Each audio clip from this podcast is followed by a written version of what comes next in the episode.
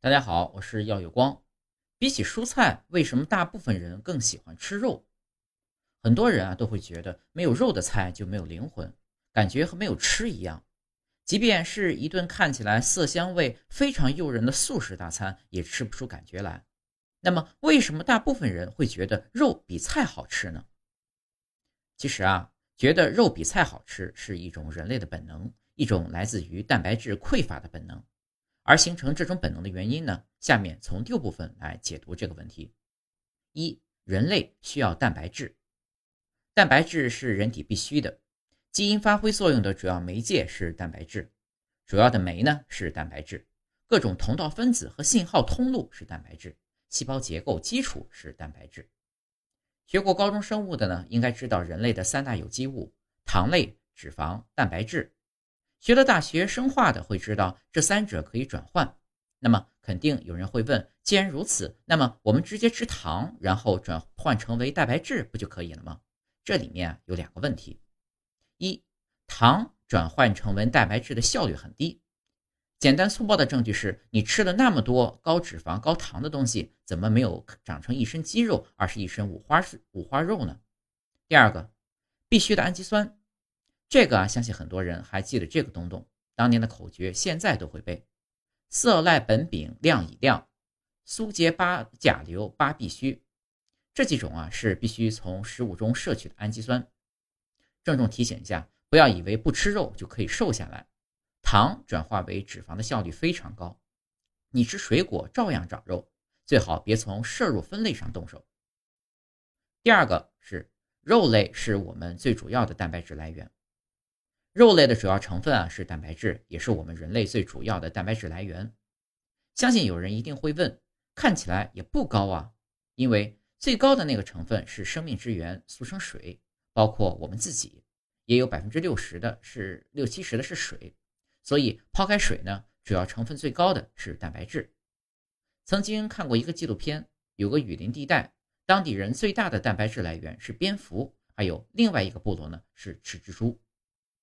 三，有没有其他的可替代资源？那么有其他可替代的资源吗？当然有，相信细心的朋友已经从第二部分发现了一个比肉类蛋白质含量的东东，那就是豆类。没错，豆类的蛋白质含量非常高，而且容易种植，是替代肉类蛋白质的最主要来源。这一点呢，感谢伟大的中国人。在缺乏肉类的时候呢，他们不断的尝百草，终于找到了替代肉类的完美来源。豆类是中国人民最伟大的贡献之一，丝毫不亚于四大发明。伟大的大吃国人民发扬了勇于尝试、不断创新的精神，不断的开发豆的吃法，使得豆子成为一个伟大的行业。你如果一无所长，那就从事豆类行业吧。豆的做法很多，适用于所有的中国烹饪方式。蒸、煎、炒、煮都没有问题。把豆子磨碎了去做生意，水多了呢，那就是豆浆；水少了呢，那就是豆腐；不多不少呢，就是豆花。长毛了是毛豆腐，放臭了是臭豆腐，实在不行放太久了还可以做成酱油，真是人间至宝啊！当然，对于素食主义者，豆类更是不可或缺的。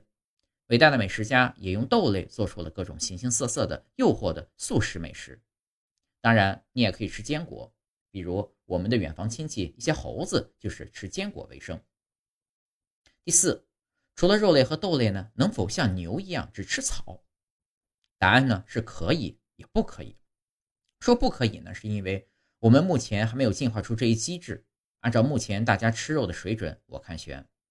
说可以呢，是因为有这种可能。相信大家一定知道，牛羊就是标准的植食性动物。但是好像它们也没有缺蛋白啊。是的，牛的确可以实现这个功能。难道糖脂蛋转换机制对牛变了吗？当然不是，原因有二。第一呢，牛的胃跟我们人类不一样，我们只有一个胃，而牛呢却有四个胃。这就意味着牛的食量要比我们大很多，自然可以允许更多的转换，但同时呢，也导致牛必须不断的吃东西才可以。第二。上述原因呢，只是一个很小的原因，更主要的原因是牛的肠道微生物可以分解纤维素，这是我们人类不具备的东西。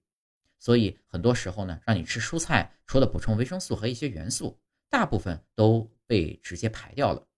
要是人类的肠道有这些微生物的话，我们就多少可以解决蛋白质、蛋白的来源问题。